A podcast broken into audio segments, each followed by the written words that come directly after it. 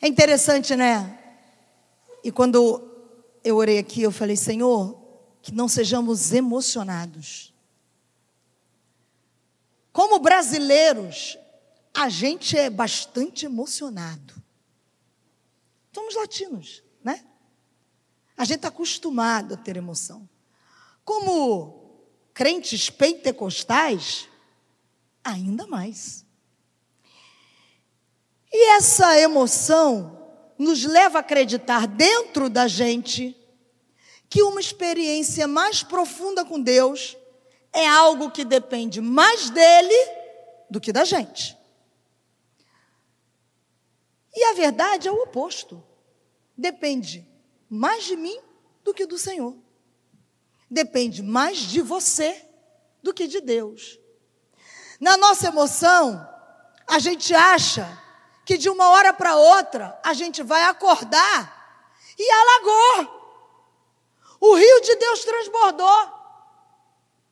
A gente acha que a gente vai entrar por aquela porta de qualquer maneira e o ministro de louvor vai fazer alguma coisa aqui em cima que as comportas do céu irão uau, se abrir e todo mundo vai ser inundado. Só que na passagem que a gente acabou de ler, aqui em Ezequiel, a Bíblia fala que Ezequiel teve uma visão extraordinária do rio de Deus. E você sabe tão bem quanto eu que o rio, ele é um símbolo da ação do Espírito Santo e de uma vida no Espírito. E quando a gente junta a visão de Ezequiel 47 com a de João lá em Apocalipse, a gente percebe que o rio emana o quê? Do próprio Deus. Esse rio não sai de qualquer lugar. Esse rio desce do trono de Deus. Ou seja, é uma extensão do próprio Deus. E nessa visão que nós acabamos de ler aqui em Ezequiel 47, a Bíblia diz que por onde o rio passa, tudo volta a ter vida. O verso 9 diz: Até o mar morto que é morto por causa do, do, da salinidade daquele lugar, onde não há vida, onde creia você, uma gota, a gente é orientado. Eu tive a graça do Senhor, de, a 93 FM me enviou há alguns anos para Israel. E quando a gente vai para aquele mar morto, chega até dar um medo. Estou falando sério, gente. Uma. Que as pessoas dizem assim: Fecha a boca que se engolir uma gota, dá uma, de tão salgado que é, dá uma síncope nos rins. Ou seja, só a morte. Mas a Bíblia diz que quando o rio de Deus passa até o mar morto tem vida. Até aquilo que é de mais salgado até aquilo que uma única gota pode arrebentar toda a tua vida, passa a ganhar vida porque o rio de Deus chegou. Agora, a gente se pergunta o que é que tem esse poder de produzir vida, se não o próprio Deus? Lembra o que o salmista disse? Há um rio cujas correntes alegram o quê? A cidade de Deus. É esse rio que eu e você precisamos entender que faz toda a diferença na minha e na sua vida. E não é apenas quando estamos reunidos, quanto congregação. É para mim e para a sua vida no nosso dia a dia. Amanhã, quando você sai para trabalhar. Hoje, quando de repente batem na porta e chega uma notícia ruim. Quando vem algo que você não gostaria de ver. A gente precisa entender que esse rio está disponível para que a gente usufrua dele. Só que o problema é que nós, e eu tenho falado muito sobre isso, que Deus tem me feito entender esse processo, nós estamos nos tornando místicos. Que isso, Marcela? Místicos, emocionados, religiosos. A gente acha, eu não estou falando nada contra o arrepio, nada contra o menino rodar. Mas a gente não vive de arrepios apenas no, no momento em que a gente está aqui se encontrando. Porque nesse conceito de avivamento místico que a gente tem, a gente acha que uma experiência mais profunda com Deus só vai acontecer nos nossos congressos, nas nossas conferências, nos nossos acampamentos nas nossas reuniões ou nos nossos cultos. Ó, oh, gente, a gente é tão místico, tão místico, tão místico, que a gente vai para acampamento, a turma aqui que vai para acampamento sabe, a gente acha que o culto de sábado à noite é diferente. Estou mentindo? Então Deus só pode se revelar no culto de sábado à noite? Está entendendo a mentalidade? Está entendendo aonde o Espírito Santo quer nos levar? Porque a Bíblia diz que assim como o homem pensa assim, ele é. Eu vou seguir.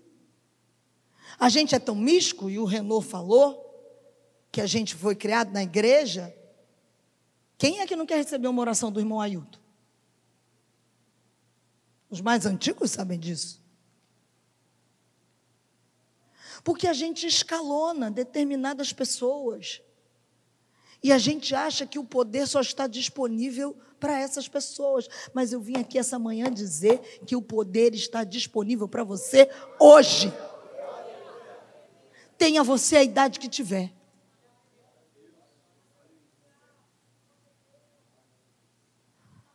A gente fica com um conceito de avivamento associado ao rio de Deus, de que estalou, o rio desceu. Só que o mover do Espírito Santo de Deus não acontece desse jeito. Deixa eu te contar uma coisa. Não é o rio de Deus que vai invadir a vida da gente. Somos nós que, entendendo o princípio bíblico de Ezequiel 47, a gente decide entrar no rio. Quem decide entrar no rio é você. Ah, Marcela, aí pegou, né? Porque é mais fácil a gente achar que alguém vai orar pela gente, vai desatar um negócio e o negócio vai vir. Não, querido, deixa eu te falar um negócio. Dá trabalho. Tem que levantar o vestidinho e entrar no riozinho. Tem que dobrar a calça e entrar no rio. Tá brava, Marcela? Com você não. Estou braba com as fortalezas da mente que a gente está permitindo que Satanás nos aprisione. E aí a gente não vive uma vida na altura daquilo que Deus deseja para nós. Estamos vivendo de migalhas quando o Senhor tem uma mesa com um banquete preparado.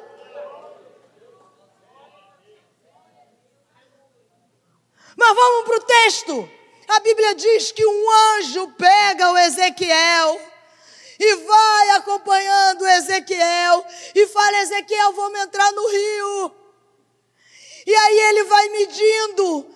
Ezequiel fala que ele mede 100 côvados, aproximadamente 500 metros.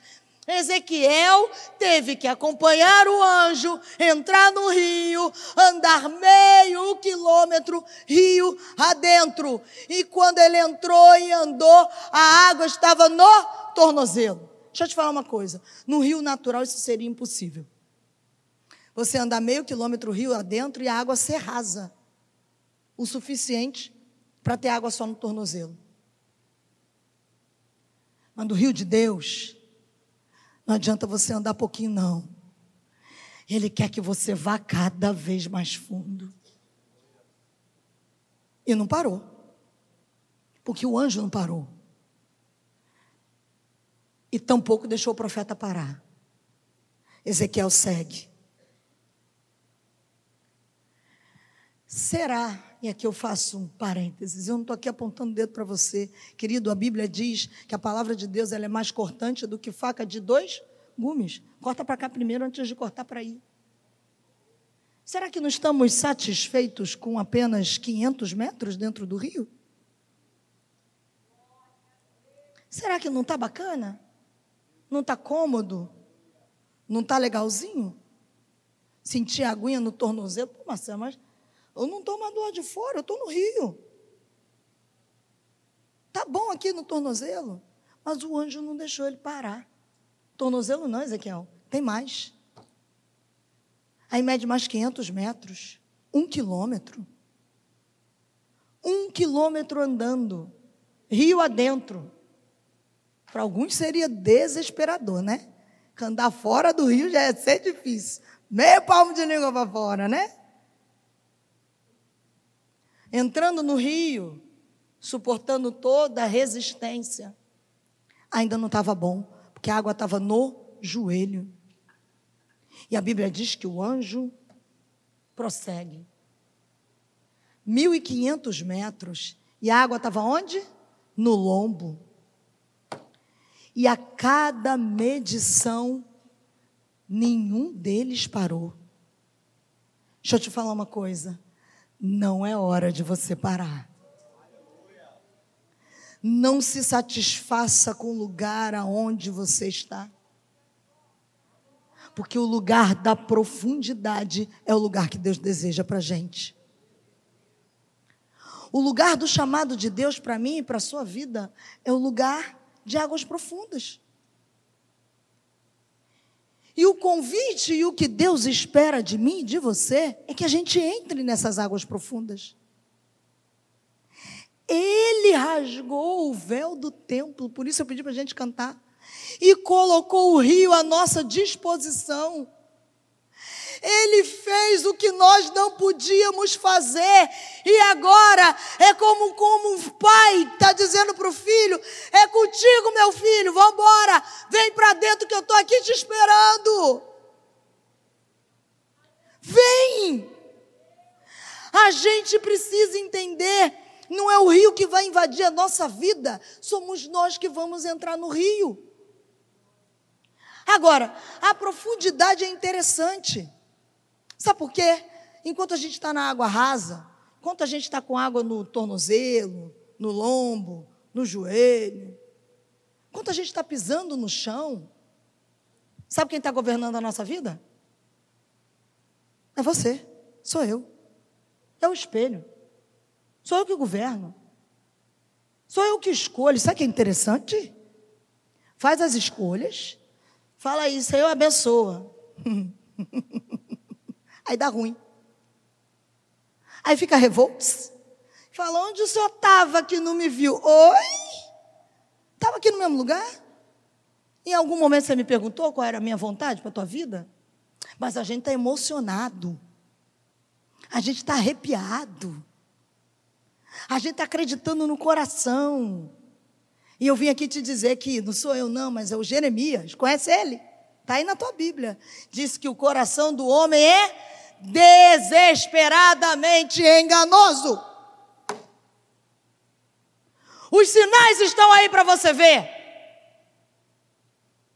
Mas você sequer perguntou a Deus qual é a vontade dele para a sua vida? Porque quem escolhe é você. O tipo de vida que Jesus morreu na cruz do Calvário para que a gente vivesse é o tipo da vida que já foi falado lá atrás em Isaías, que a gente iria ouvir uma voz por trás dizendo direita e esquerda, esse é o caminho. Vocês estão achando que está falando do quê? Está falando da gente, querido, do Espírito Santo que habita dentro de mim e de você. Que a gente é ser guiado pelo Espírito Santo. Eu sei que essa palavra não é lá tão agradável, mas eu vou compartilhar aquilo que o Senhor mandou compartilhar. Está na hora da gente parar de brigar pelo controle da nossa vida e deixar Ele controlar.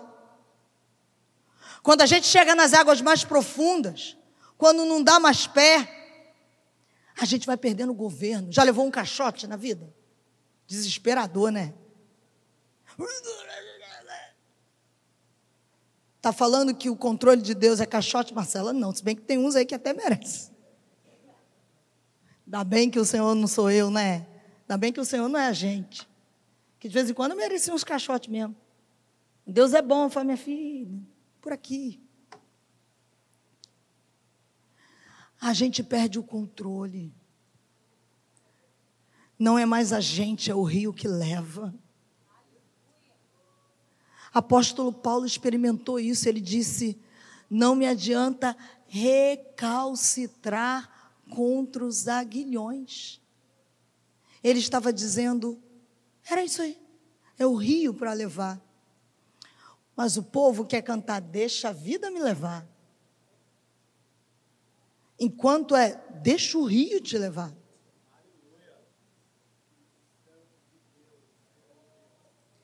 Só que a gente precisa entender que essa experiência não é alguma coisa que vai acontecer de maneira inesperada, sem que a gente provoque intencionalmente. Deixa eu te falar, esse lugar acontece quando a gente provoca a chegada nesse lugar de maneira intencional. Ser liderado pelo Espírito Santo é algo que a gente vai sendo treinado. Aprenda isso, entenda isso. Não é misticismo, é treino. O que, que é treino? Não é o Senhor, mas o Senhor. Eu quero fazer, eu quero falar, eu quero acontecer. E Deus diz: cala a boca e deixa que eu faço.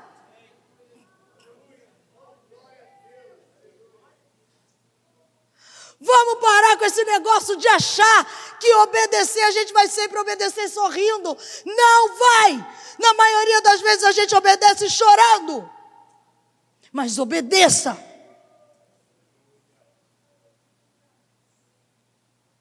Satanás é que criou aquele negócio de que importa é ser feliz. Mentira do inferno. Ah, Marcelo, então todas as escolhas que eu fizer por Deus não vão ser boas. Não, olha só.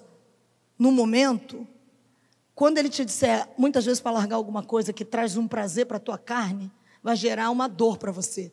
Mas lá na frente vai gerar alegria, contrário do pecado, que momentaneamente gera prazer, mas depois leva você a uma vida completamente de morte.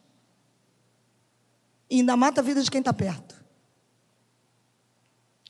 A obra do Espírito Santo é uma obra de interação.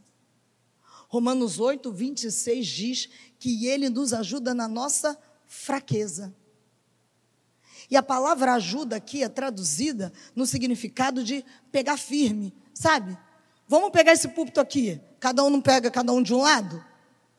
Né? Não dá sozinho? Ajuda o quê? Fica só para um? Não.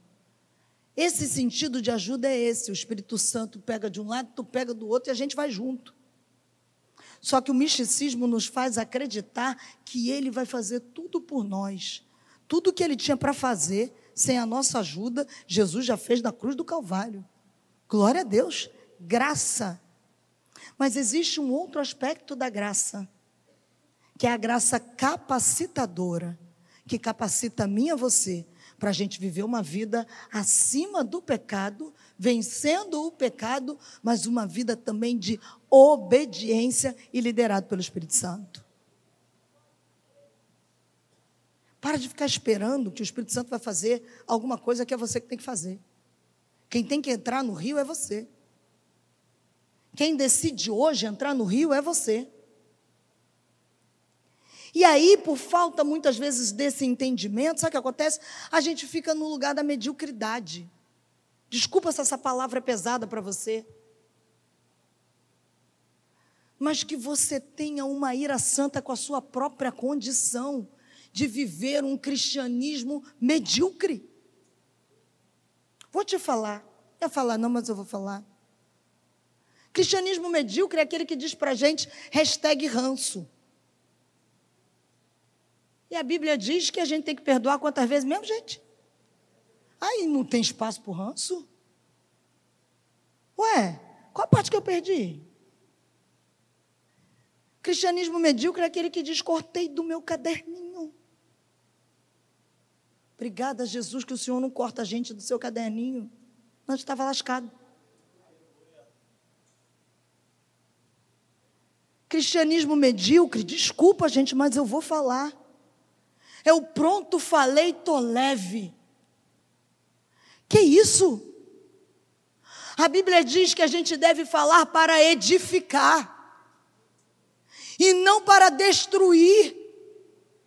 O poder da vida e da morte estão na língua. E sabe que a Bíblia diz que as pessoas esquecem que a gente vai comer o fruto daquilo que a gente fala. Deu ruim, né? Deus quer nos levar além. Sabe o que, é que Ele quer nos levar além? Não é só por causa de mim e de você. É porque quanto mais além a gente for, mais a gente vai revelar quem Ele é no mundo que está clamando pela minha e pela sua manifestação. Porque a gente manifestar Deus aqui nos nossos congraçamentos, maravilha. Mas lá fora, no dia a dia, com teu chefe que te persegue, com teu pai que te abandonou, com aquele vizinho que pega no teu pé, é aí que a gente tem que revelar o Cristo que habita dentro da gente. E queridos, só no lugar da profundidade, hein? Não, a gente não aguenta não.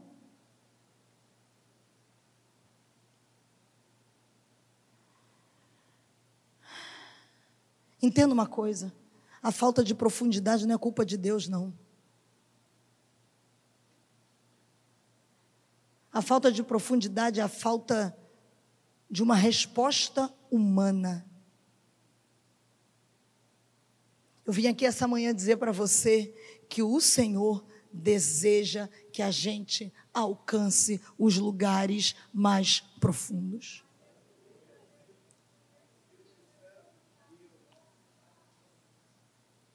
Na minha imaginação santificada, o rio está aqui, ó. E ele está dizendo: vem, vem. Mas você pode escolher está aqui hoje de corpo presente, alma ausente, fazendo coisas fora daqui, pensamento fora daqui. Só está aqui, mas não está. E continuar vivendo preso nas fortalezas da sua mente, da sua alma e botando desculpa em tudo e todas as coisas. Dá uma olhadinha aqui para mim, ó. Deus quer destruir tudo aquilo que tem te prendido até agora. A gente é muito bom em dar desculpa. Eu sou assim por causa do meu pai, eu sou assim por causa da minha mãe, porque eu tive falta disso, ciclano me abandonou, fulano. E qual é o preço do sacrifício na cruz do Calvário? Qual é a diferença que o Espírito Santo habitando dentro de nós está fazendo na sua vida? Sai desse lugar do lamento, de lamber as próprias feridas. Desculpa, querido, eu não vou vir aqui perder o meu tempo e o seu tempo falando coisas para te agradar com o coraçãozinho de dorama. Eu digo a você: Deus quer sarar as suas feridas. Ele deseja te levar além. Chega de ficar vivendo a mesma vida. Jesus está voltando, tem gente morrendo por mim e por sua causa. Por mim e por sua causa, Marcela, é, porque eu e você carregamos a palavra da verdade. E quando a gente não vive a altura do Evangelho, lá onde a gente trabalha, lá onde a gente estuda, nós estamos impedindo que as pessoas vejam quem Ele é.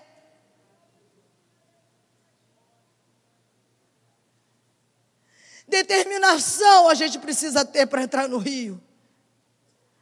Para entender que o nosso lugar é o lugar das águas profundas. Água no joelho não dá. Constância. Não adianta andar meio e parar. Deixa eu te falar. Fé não é um conteúdo de grande ou pequeno.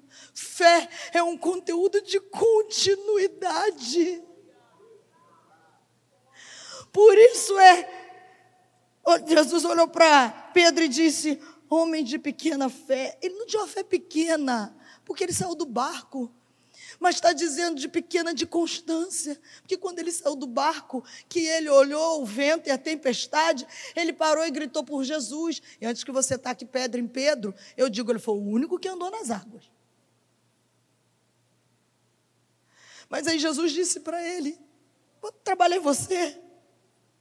E Pedro prosseguiu em continuidade. Sabe o que eu quero te dizer com constância? A tempestade vai vir. Vai ter cansaço. Vai ter tempo de bonança. Mas seja perseverante.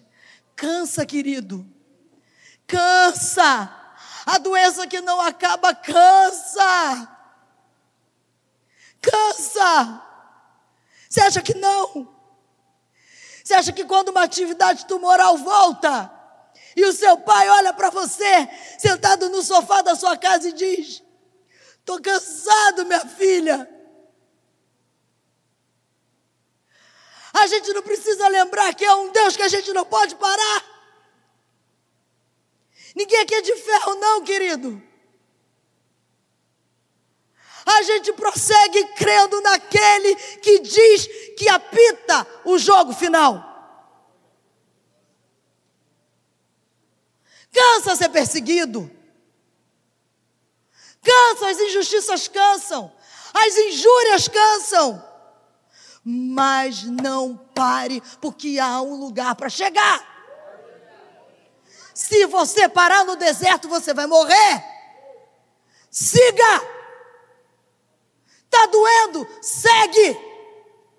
Está arrebentado? Segue. Mas não para. Terceira coisa que a gente precisa entender é que há uma progressividade na vida cristã.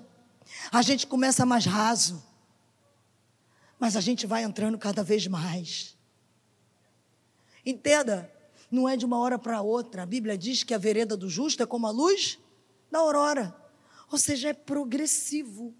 Não adianta você achar que veio hoje e resolveu, virou a chave. É cada vez mais. A maturidade é uma meta para ser alcançada. Nossa meta é sermos filhos maduros que revelam o Pai. Mas amadurecer dói. E exige determinação. Nós precisamos escolher. E por fim, 1 Tessalonicenses 5,19 diz o apóstolo Paulo: Não apagueis o espírito. Sabe o que ele está dizendo? Que eu e você temos o poder de extinguir a pessoa do Espírito Santo ou fazer com que ele desapareça na nossa vida. A obra que eu estou dizendo. Como? Se a gente não der a devida resposta. Vou te ensinar e a gente vai terminando. Me ajuda, Estevão, por favor. Como é que funciona o Espírito Santo? Quando a Bíblia diz para a gente não extinguir e não entristecer o Espírito, é assim, ó, de maneira bem prática eu estou te ensinando. O Espírito Santo te deu uma ordem. Você não obedeceu, você vai extinguindo a ação do Espírito Santo. Sabe por quê? Porque a gente vai se afastando dele. Quando a gente tem um lugar de proximidade, no lugar da proximidade é mais fácil para a gente ouvir a voz dele. E quando eu vou não obedecendo, naturalmente, eu, é, o Espírito Santo continua no mesmo lugar. Quem vai se afastando sou eu.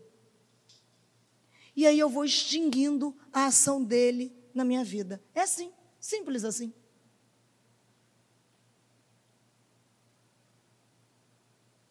Quando ele diz para você, pode, pode tocar. Quando ele diz para você assim, vai lá e peça perdão.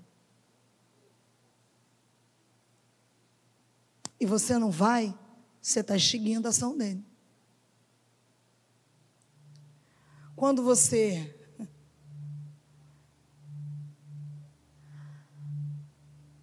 faz orações por vingança. Está uma moda esse negócio, né? Quero te lembrar que ele ou ela que te feriu é tão filho de Deus quanto você.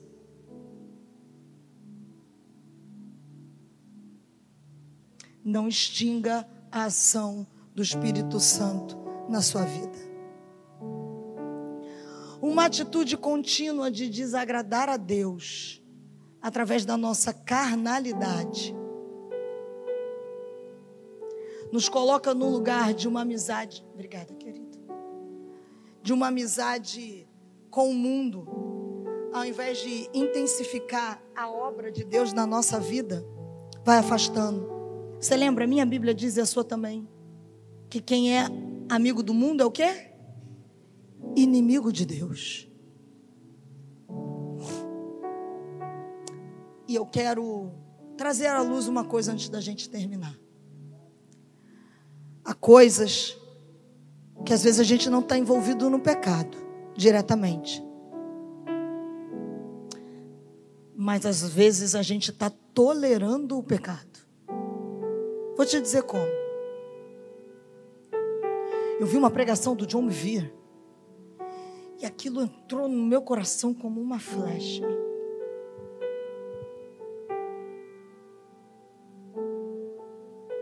Você sabia que algumas das coisas que a gente está assistindo e achando como normal, a gente está tolerando o pecado na nossa vida? E a Bíblia diz que no fim, o amor de muitos esfriaria. E nós estamos nos deixando esfriar, porque a gente está tolerando o pecado. Quando a gente se assenta lá e assiste aquela violência e acha normal e compartilha.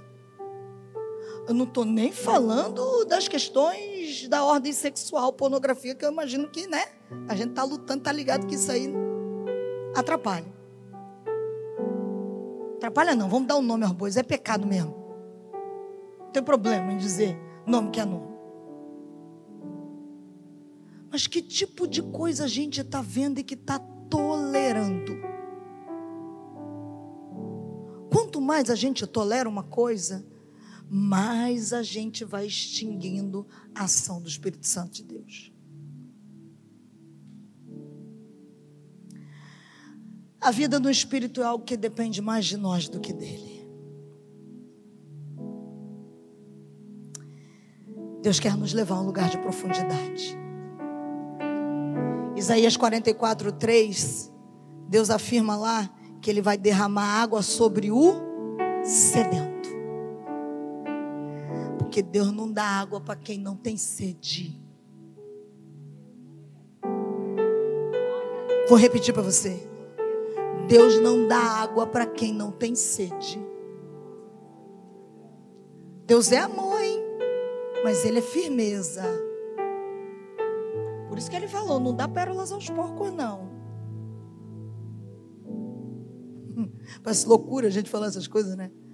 Mas a gente tem que entender o que a Bíblia está nos mostrando. Quanto mais sede você tiver, mais água Ele vai te dar. Quanto mais sede você tiver, mais água Ele vai te dar. E aí, deixa eu te falar. Eu tenho dito para Deus que eu tenho um sonho. E tenho tentar transformar isso no meu dia a dia. Ele me enche, eu me esvazio. Ele me enche, eu me esvazio. Ele me enche, eu me esvazio. É para isso que Deus deseja. Se esvazia do nada? Não, se esvazia derramando na vida daqueles que desejam. Ei, dá uma olhada para mim, que o cemitério não seja um lugar que tenha mais de você.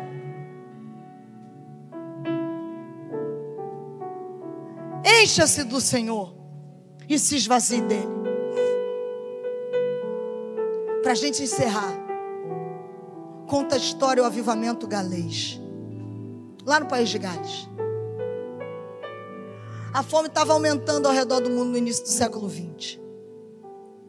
Em menos de quatro meses, mais de 100 mil pessoas foram salvas as pessoas se reconciliavam, o crime diminuía, as dívidas eram pagas, as pessoas começaram a consertar o que estava errado. E a nação foi levada para um despertamento espiritual. A história conta que as prisões ficaram vazias.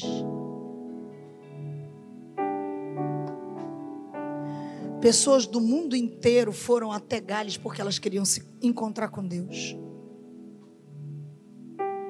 Início do século 20, final 19. Mas agora, por volta de 60, 70, estuda também o avivamento da Coreia do Sul. Estava arrasada a Coreia do Sul, pós-guerra com a Coreia do Norte. A igreja resolveu se levantar. Sabe como é que acontecia? Até hoje essas orações da Coreia do Sul são famosas. Orações às quatro horas da manhã. A mãe arrumava os filhos com roupa do colégio e ia para a igreja orar às quatro da manhã. Acabava a oração, levava o menino para o colégio. O pessoal, antes de ir trabalhar, ia para a igreja quatro horas da manhã orar. O avivamento varreu aquela nação. A Coreia do Sul, que estava lá embaixo no PIB, hoje é uma das dez nações mais ricas de todo o mundo. O Senhor pode fazer. Nós cantamos aqui, né? As coisas vão piorar para o anticristo se levantar. Mas deixa eu te fazer uma pergunta. Se a Suíça, se o país de Gales, se a Coreia do Sul consegue, por que é que o Brasil não pode? Por que é que nós não podemos viver uma transformação social vinda através do verdadeiro avivamento? Mas o avivamento não acontece apenas no congraçamento, vai ser o que a gente vai experimentar depois. O avivamento começa com a minha e com a sua decisão de entrarmos no Rio de Deus.